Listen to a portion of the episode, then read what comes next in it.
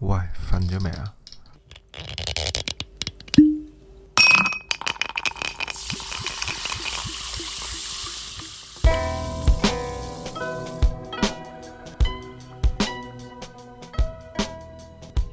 喂，大家好，我係 R。係 W，咁今日诶讲下宵夜，咁但係食咩呢？咁我哋 就嗯專登喺灣仔嘅 Bake House，咁就買咗幾個麵包翻嚟，咁就試一試究竟佢究竟有幾正呢？係佢依家好出名。買嗰陣時咧，條隊排到去人哋嗰個鋪頭，跟住個鋪頭出邊個人要出嚟，叫啲人散開，唔好阻住個 門口。咁誇張？係啊，佢因為佢隔離係間拉麵鋪啦，跟住拉麵呢鋪咪仲多人排隊，嗯，拉麵鋪門口咪仲多人排隊。唔係啲人咧，全以為係排拉麵，但係其實全部都係排哦，麵包，哦，犀利犀利，真係好誇張，係大熱天時大熱天時幾下度咁樣仔。就喺 西裝有度排麵包。面咯，排麵包呢個奇觀，犀利犀利。咁啊，嗯其實佢最好食啊蛋撻嘅，哇！蛋撻真係不得了，晏啊啲你可以 share 下呢係個。我我未食過，我到而家都未有未有緣分食到。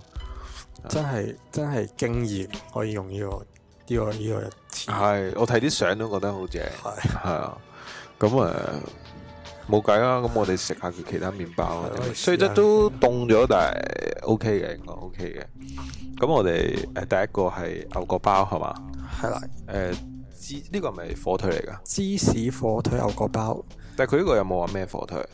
誒、冇，但係佢呢個係佢呢個牛角包咧，佢啱啱買我食嗰先啊！你你食啊你食，跟住咧佢買嗰陣咧，因為我原係諗住原本淨係買牛角包嘅，但係咧佢話誒我哋牛角包今日暫時都冇㗎啦，我哋得翻呢個火腿芝士牛角包，誒、你不如試下啦咁。差唔多嘅啫，跟住我哋話，但入邊加，但係其實佢個牛角包同佢火腿芝，誒、即係佢呢個咧，其實個價錢相差無幾嘅啫。嗯因為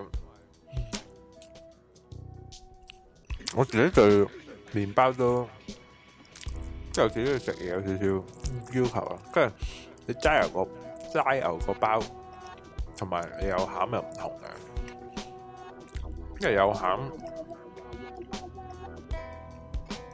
即係譬如而家有芝士有火腿。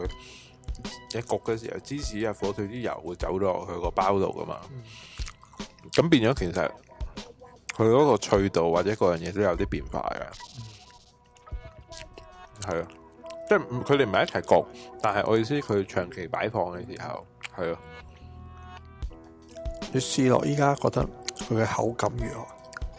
其實可能一來凍咗，二來老實講，我覺得同麵包鋪嗰啲同麵包鋪冇乜分別啊，幾多錢啊？你講三十八蚊，三十八蚊啊？OK，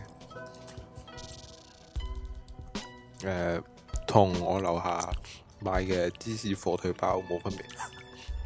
所以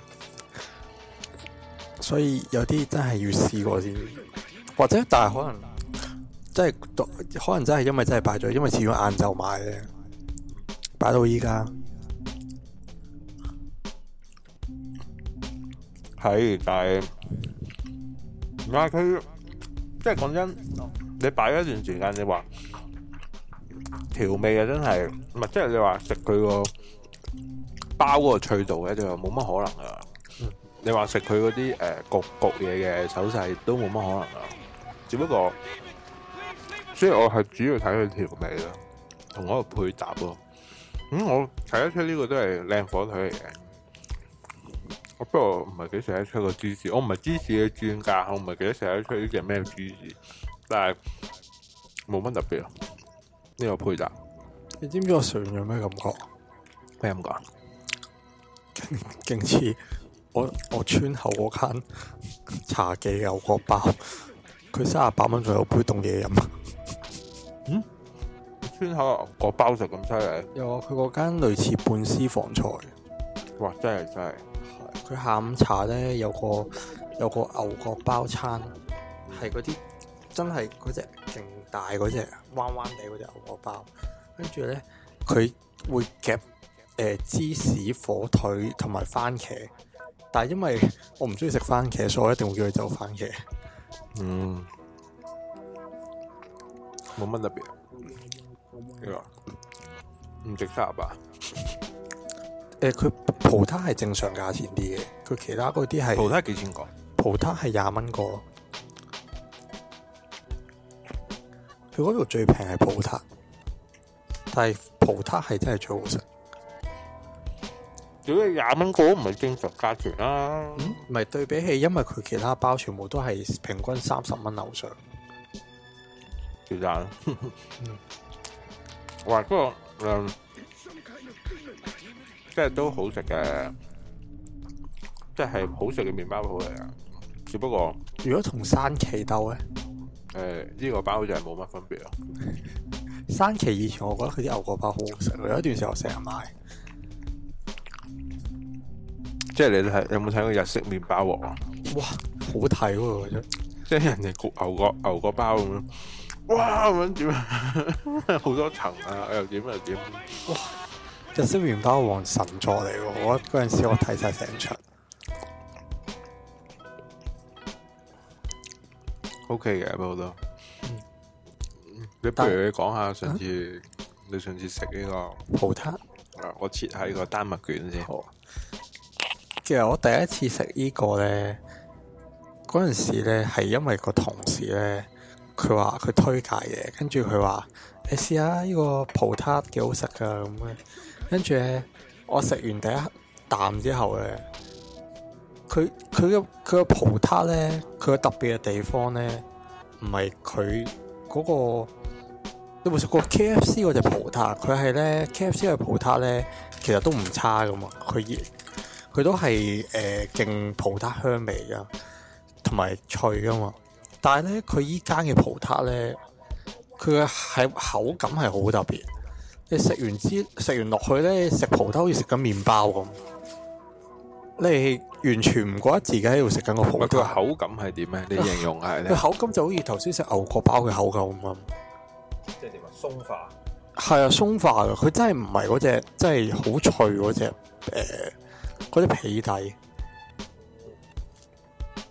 咁我上你係食完之後咧，佢嘅味道咧雖然唔係話好似 K F C 嗰只葡撻咁濃啊，但係咧佢嗰只佢嗰個嗰、個味道咧係我自己嚟講咧，反而淡，即係淡淡地，對於我嚟講係幾正嘅一件事嚟。啊，即係佢唔甜㗎。佢唔係好甜嘅啫。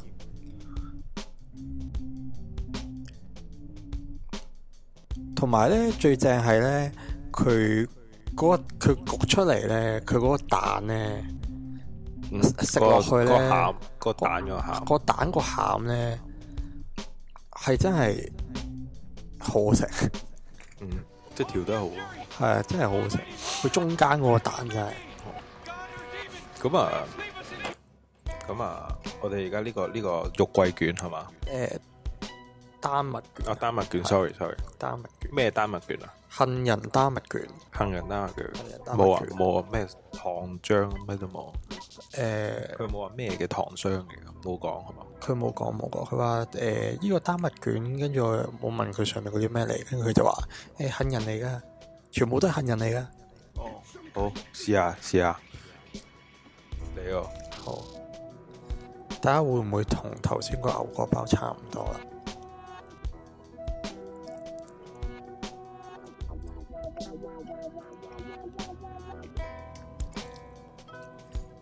哇，都似食緊提子鬆餅，好好食喎呢個，認真咩？好好食喎，整完嗯，吓、你食唔食到佢嘅餡先？食到啊！佢餡都係杏仁餡嚟喎，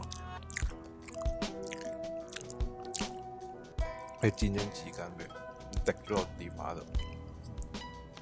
嗯，食唔食到佢餡啊？啊佢真係，哇！呢個係真係好過頭先牛角包。唔係佢佢佢，你去攞噶啦。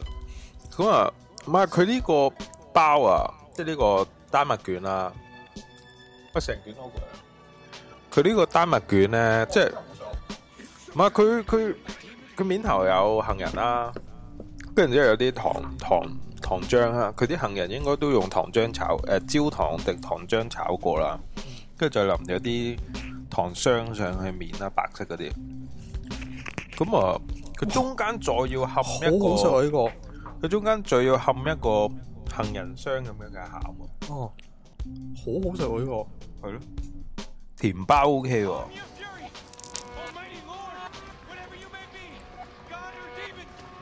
呢個係真係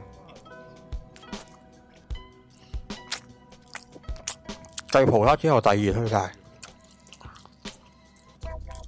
唔係咁，不過我哋又未試晒嘅，佢咁多款包。佢我哋依家仲要係誒唔係熱食嘅，即係擺咗成日嘅情況下咁食喎，即係嗯啱啱買嗰陣應該真係好成件事會好屈機。再你你食一直食食住呢個丹麥卷，再配杯咖啡，嗯，真係好令人諗起嗰只。唔錯唔錯，呢、個丹麥卷。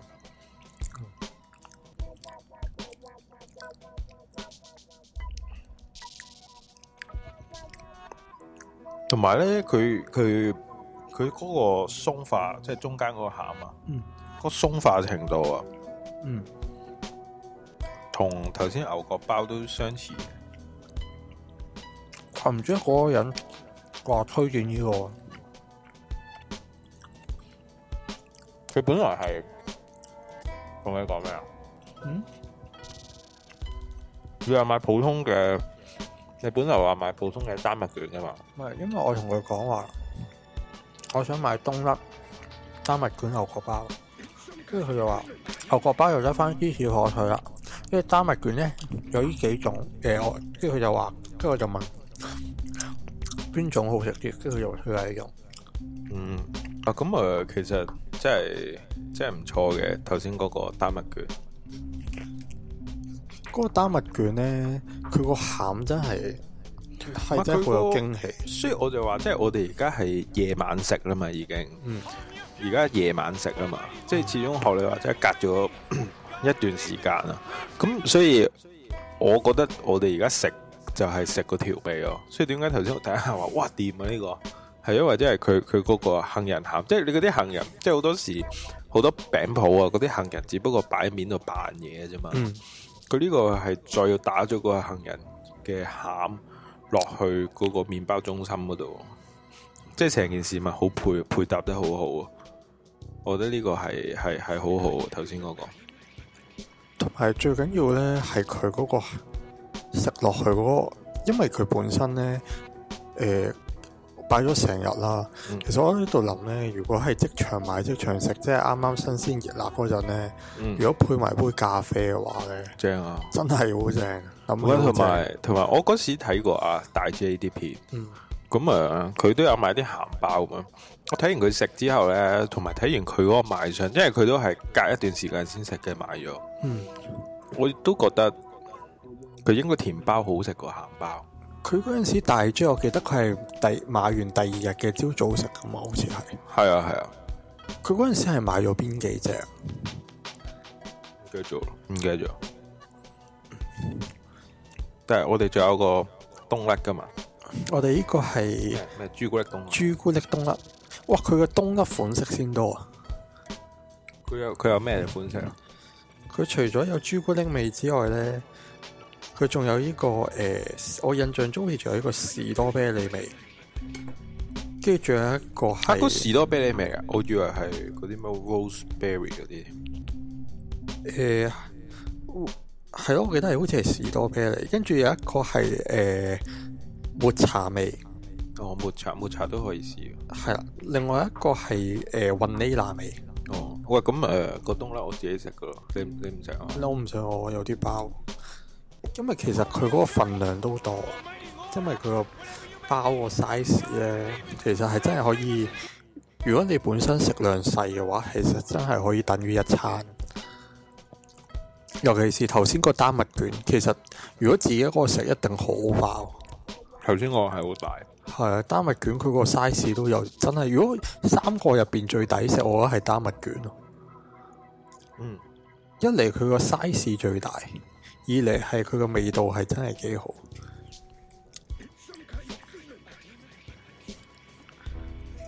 如果你係真係咧晏晝食嘅話咧，其實誒、呃一個丹麥卷嘅話，其實係已經夠。哇，嗯，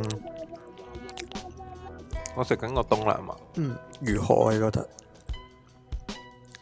誒一半，好用心嘅，佢中間有個朱古力 mousse 嘅餡啊，哦，即係入邊有鹹，有餡有餡，你見到佢咁醬，一睇就知有餡。嗯，咁啊，佢面頭有染嗰啲糖啊，跟住有個朱古力嗰個染咗喺面啊，即係成件事賣相各樣嘢都係好嘅。嗯，不過我麻麻地去 mousse 嗰個餡嗰個調味，好淡定好濃。啊嗯，唔鹹唔鹹，即係誒、呃中間嘅，即係唔會太甜，亦都唔會咩，但係我純粹麻麻地呢只朱古力咯。佢係類似有冇相似平時我哋食開嗰啲朱古力係？因為佢唔止落朱古力噶嘛，佢仲我唔係幾中意只朱古力嗰個味，嗰、個唔哦有榛子味。嗯，有又有啲 nuts 嘅味咁樣。榛子味幾重啊？可能真係太重榛子味啦。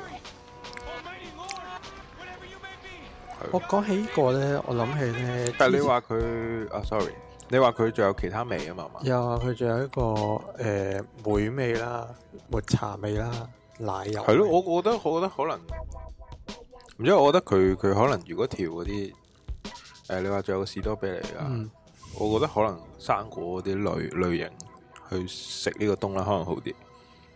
我哋頭先講咩啊？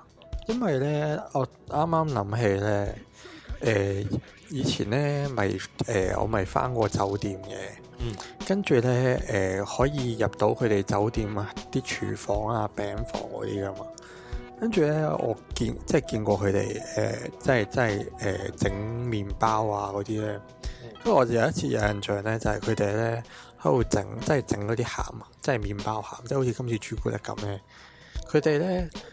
係會落除咗朱古力打溶佢，即係整溶佢之後咧，嗯佢哋會落超級多砂糖，係啊，超級多，倒落去，跟住再打打打打打打打打打，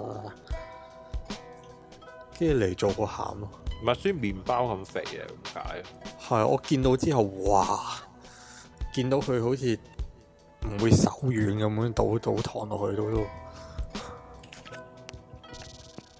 不過咁講，啊你麵包你焗嘅時候會蒸發咗好大部分嘅糖分嘅，啊係啊即係你焗嘅時候其實有好多牛油啊，有好多即係好多油分，有好多糖分，其實都焗走咗，因為太熱啊嘛。你哦焗到四百幾度啊，係啊。咁但係肥唔肥肥嘅，好撚肥添，即係麵包啊，嗯。都拉麻麻地啊。如果頭先冬甩丹麥卷、火腿牛角包，邊個冬甩嗯係第三啊！冬甩皮衫，唔係，因為始終咧，我中意食冬甩啊，嗯我對冬甩要求高啲。嗯啊丹麥卷就少食，即係學你話齋，有時送下咖啡 high tea 嘅時候食，即係你話成日食又唔係。所以頭先嗰個經驗嘅，對我嚟講，可能我少食啊，啊其實我都係第一次食丹麥卷，係啊咁啊，但係但係呢個冬甩我要求高啲，因為嗰次我去過美國啊嘛，哇美國真係冇得輸喎啲冬甩，哇大佬你知唔知美國啲冬甩圍翻係幾蚊，即係香港菠蘿包咁嘅價錢。好香。但佢乜嘢柒味都有喎，又肉桂味，又朱古力味嗰啲，整得好撚靚喎。即係講緊你，你就算好好撚勁嘅味啊，即係可能可能兩拼嗰啲味啊，或者甚至乎好撚特別嗰啲味，中間仲塞咗餡。你知美國嗰啲冬咧一定中間有個圈噶嘛，即係你塞餡仲要係氹氹框咁樣喎，即係唔係好似呢啲咁係塞爆中間喎，嗯仲要係倒落個嘢度擠落去，你明嘛？咁啊，都講緊可能係十蚊左右啫喎，就算有餡嗰啲，即係可能十十零十頭咁樣。嗯即係好好食喎。所以可能我嗰次食過之後咧，我嗰次日日食咯，去美國未去到日日嘅，即係一見到我就想食咯。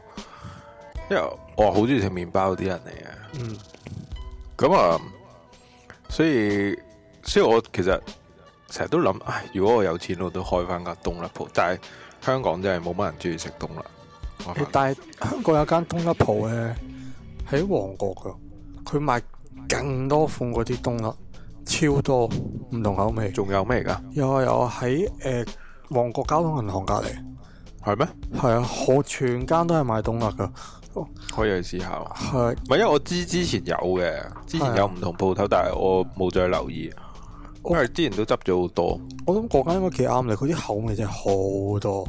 你佢有嗰啲好似真係呢只咧，真係好似個包咁咧。跟住佢仲有好多嗰啲就係氹氹花、氹氹花嘅，超級多口味，係啊，係啊，好啊，試下咯。真係好真係好多。但係因為之前咧好多例子就係開咗佢執鳩咗，佢佢依間連鎖嘅，係啊連鎖咩？連鎖。佢旺角有一間，跟住誒，我印象中好似唔知銅鑼灣都好似有一間，但係幾錢一個先？三十幾蚊個啊，唔係啊，十五蚊個咋，真係咩係啊，好平啊。 ？O K 喎十五，O 蚊 K 嘅喎啫，佢仲要咧有個禮盒裝咧六件咧係再平啲嘅。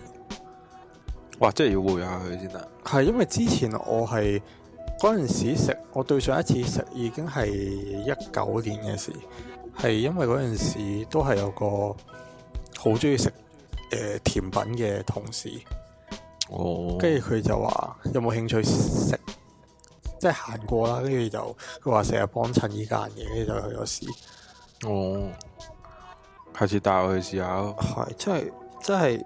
誒，雖然因為我本身本身我對甜嘢係冇乜太大嘅話中意唔中意嘅，但係佢嗰間我最印象深刻係因為佢啲款式真係好多，嗯，佢下面啲麵包鋪咧，咪啲好似今日影咁咪成個櫃有好多麵包嘅，佢成個櫃全部都係唔同種類嘅冬甩嚟嘅。嗯，O K 喎，係，佢仲有我我最最難忘嘅一隻味係 Oreo 味，嗯好好食。好，啊所以唔知啊，所以我覺得佢即係 bake house 呢個冬甩就麻麻地嘅，下次可以試下佢個梅味咯。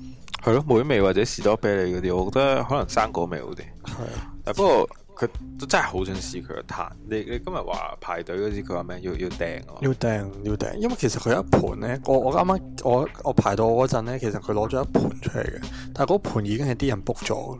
嗯，係啲 book 啲人 book 咗，跟住誒前面嗰、個、呃、女仔咧，其實佢都諗住買葡撻嘅，跟住佢就見咦嗰度唔係有咩咁嗰啲，佢話哎誒唔好意思，啊因為誒嗰啲人哋 book 咗，所以我哋誒、呃已經係呃誒 order，我哋做咗 order 先，order 可能誒、呃要咗幾多個之後咧，可能剩翻兩三個先會賣翻俾啲客咯，嗯，係啊，唔係，所以其實我我喺度諗，有冇可能電話 book 咧？下次，因為我嗱你係喺中環做嘢啫，嗯，我大佬我我唔我我如果過去食嘅話，我真係專登過去喎。如果過到去，即係譬如我我十二點過去，我同佢講 book，咁我咪戇居居等三個鐘頭，要喺中環 hea 三個鐘頭。都唔係係灣仔 sorry，有冇得打佢話啊？我要三點嗰嗰嗰轉啦，咁樣 跟住然之後我就三點過去咁樣。我諗應該有嘅，我見或者佢手機上面 book 咯，或者。咦？或者你幫我 book 三點，我三點先過唔得？唔係講下啫，嚇再睇 下咯，再睇下。但係呢個葡撻大家吹奏到咁，我覺得點都要揾機會試下嘅。我簡直係我我我我原本都冇覺得冇嘅嘢嘅，但我食完之後咧，嗯真係真係吹爆，你都吹爆啊！係啊，真係吹爆。咁啊，因為誒佢佢誒，但係唔可以用平時食 K F C 葡撻嗰只，咁梗係唔得啦，K F C 葡挞都係普通挞普通嘢啫。唔係，但因為因為誒點講咧？K F C 葡撻其實如果以性價比嚟講，其實都高嘅， Go go go，係啊。但係佢誒真係誒、呃如果但係如果你中意食，即係你你係中意食嗰啲鬆鬆脆脆嗰啲咧，咁反而可能佢呢只唔係幾啱你，因為佢呢個係食佢個味。同埋好軟噶嘛，好好軟軟身嘅，。好軟身，係啊。佢佢冇咩話特別脆啊，佢係你感覺上就好似食緊麵包啊咯，嗯係咁啊， 咁啊，下次試下咯。呢個係咯，搵機會試下。咁啊，食住佢件他，佢仲有咖啡噶嘛？嗌嗌佢一杯咖啡咁樣喺門口 hea 下都都好嘅，睇啲傻仔排隊咁樣。其實我都係一啊個傻仔，？跟住話啊跟住啲人跟住行過，誒、傻仔喺度排乜 但係其實喺啱佢哋啱排嘅之啱前，啱我先啱啱排嘅。啊係啊！啲人話你排乜春啊，買或者麵包。乜人係咁啊嘛，即係你你你自己排完啦，你就可以好他條咁望住人哋你排隊，佢就可以笑鳩人。係啊，成班傻仔喺度排隊，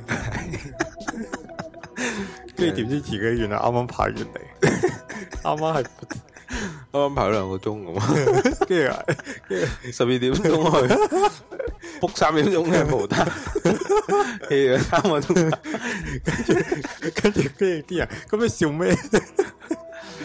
唔吹 啊！不過今日誒、呃三個包咁誒、呃肉桂卷係唔係成日講肉桂卷？誒、丹麥丹麥卷係最好食嘅，呢個係杏仁嘅丹麥卷係最好食嘅。即係你話我會唔會推薦我？我會推薦俾啲女食咯，係咯，我覺得女男仔就麻麻地，因為女就我覺得應該幾幾 buy 嗰個味道啊，係啊。我覺得男仔反而我覺得反而誒、呃如果三個入邊，我覺得普遍我啲人會應該會揀嗰個芝士火腿牛角包，但係哇，太 hea 啦！嗰、個腿包咁滯，啊真係你真係行入邊間麵包鋪冇呢個芝士火腿包啊！只不過喂，大佬同埋轉牛角酥唔係唔係第一日嘅事喎、通街都係喎，你明唔明啊？所以嗯唔推唔推，仲要三十八蚊啊，大佬！唔三十八蚊可以食個 T 嘅，係咯，喂，大佬，我十蚊買到啦， 芝士火腿包係啊！如果芝士火腿牛角包有冇有冇有冇？十蚊唔係都有得賣，但係冇十蚊咁平，可能都冇要冇冇十十零蚊蚊，十零廿蚊咯，即係平佢啲咯。咁 啊，嗯不過我覺得誒，佢、用心嘅，用心去、去煮嘅，即係去去做佢嗰啲誒餅嘅。咁其實我都係俾佢當初佢佢話做葡撻去吸引到嘅。講真，你見到佢個葡撻係係你睇得出佢係用咗西，即係融合咗呢個西式嘅做餅方式，再配呢個香港人中意嘅蛋撻去去做。其實唔可以用葡撻嚟形容咯，係係咯，係一個一個一個一個特別版嘅蛋撻咯。嗯，係啊，即係睇佢嘅步驟啊，睇佢嘅做法啊，嗰樣嘢係係係好好好用心去做咯，睇得出。係就好似誒頭先咧，佢咪佢嗰個皮咧，嗯你佢嗰個皮其實唔脆，一啲都唔脆，啊，好似麵包咁，好似麵包咁。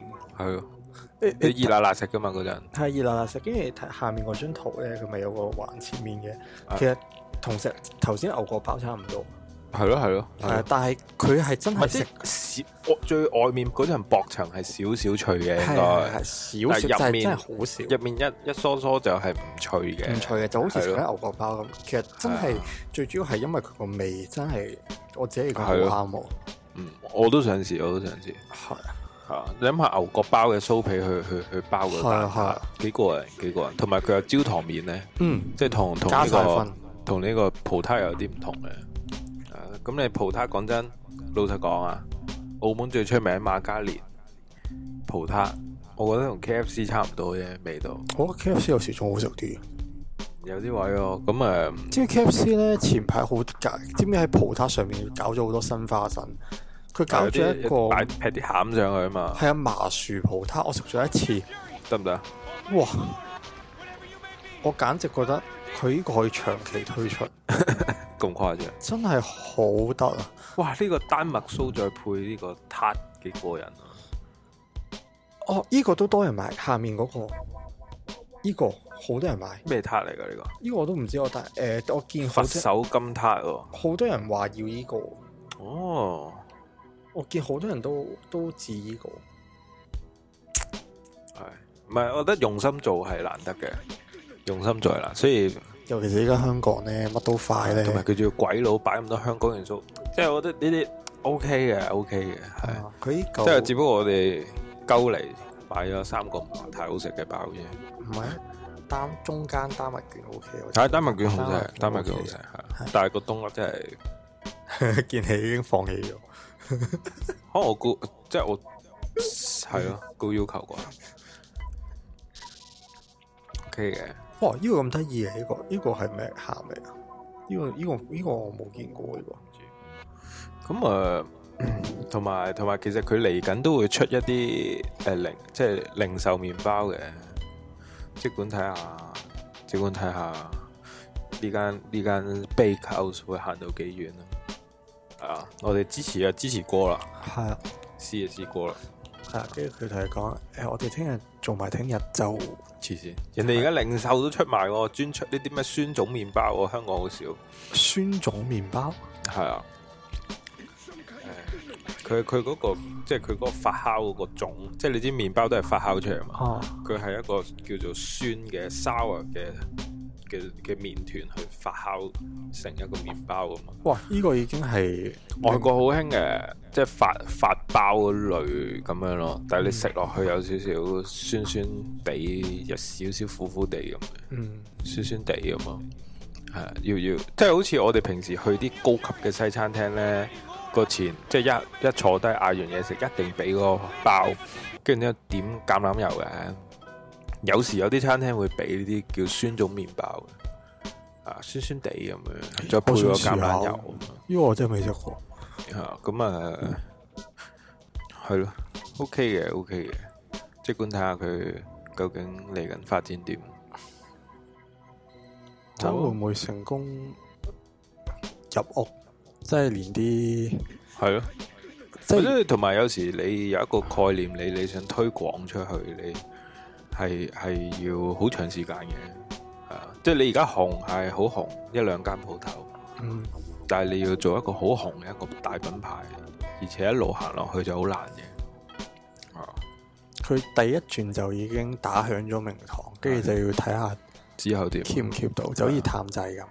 個紙袋幾靚嘅， 我最中意嘅藍色溝橙色靚嘅紙袋啊，被溝咗紙袋啊，係咯， 好啊，咁我哋今日講到呢度先，好，好，我哋下次再見，拜拜。拜拜。